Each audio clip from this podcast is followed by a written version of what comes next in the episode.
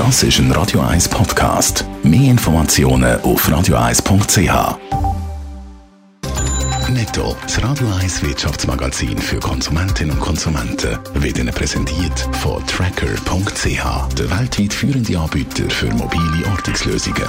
Mit dem Jan von Dobbel. Wegen dem Zwischenfall im Golf von Oman, wo zwei Öltanker angegriffen worden sind, steigt der Ölpreis. Er hat zwischenzeitlich um mehr als 4% zugelegt. Aktuell ist er wieder ganz leicht abgegangen.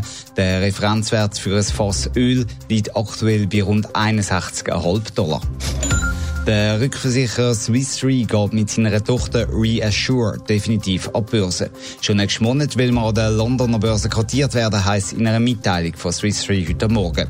Schon vor einem knappen Jahr hat Swiss Re angekündigt, dass man Reassure an die Börse bringen Jetzt sind Pläne also konkretisiert worden.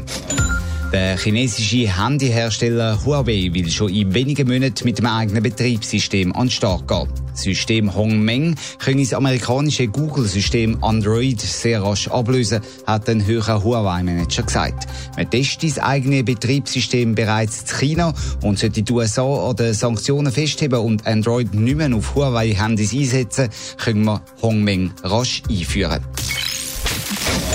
Der Frauenstreik heute der steht ja unter anderem ganz im Zeichen von der Forderung nach mehr Gleichheit zwischen Mann und Frau in der Wirtschaft. Jan von Dobbel, wie schlecht ist die Situation denn da überhaupt?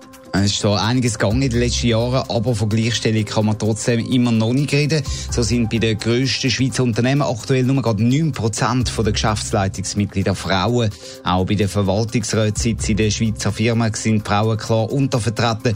Im letzten Jahr zum Beispiel sind von den offenen Verwaltungsratssitzen 40 Prozent nur mit Frauen besetzt worden, also weiter weniger als die Hälfte der offenen Sitz. Und das, obwohl die Frauen ja eigentlich müssten aufholen. Insgesamt ist der Frauenanteil in der Verwaltungsräte nämlich bei rund 20 Prozent deutlich tiefer als Frankreich, Italien, Norwegen oder zum Beispiel Schweden. Und dann ist auch die Frage nach dem Lohn, auch da gibt es Handlungsbedarf. Ja, das ist ja so, im Durchschnitt verdienen die Frauen gut 18 Prozent weniger als Männer. Ein Teil von diesen Lohnunterschieden sind auf Faktoren wie Ausbildung, Erfahrung oder die Branche, wo sie drin arbeiten, zurückzuführen. Aber eben nicht alles. Knapp 8 Prozent beträgt der Lohnunterschied zwischen Frau und Mann, wo man bei der Bundesstatistik nicht kann erklären kann. Es ist zwar umstritten, ob das wirklich die Lohndiskriminierung anzeigt, weil es gibt Studien, die meinen, dass auch ein Teil von dem Unterschied noch erklärbar ist. Der unerklärte Anteil der liegt bei knapp 8 Prozent. Was aber unbestritten ist, in Branchen, wo viele Frauen arbeiten, sind die Löhne tiefer. Und das stellt ja auch eine Form von Lohndiskriminierung dar. Der Druck auf Wirtschaft und auf die Unternehmen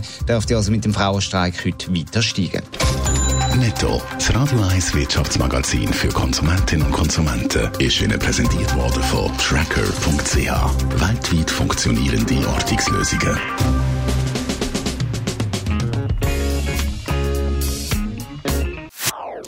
Das ist ein Radio 1 Podcast. Mehr Informationen auf radio1.ch.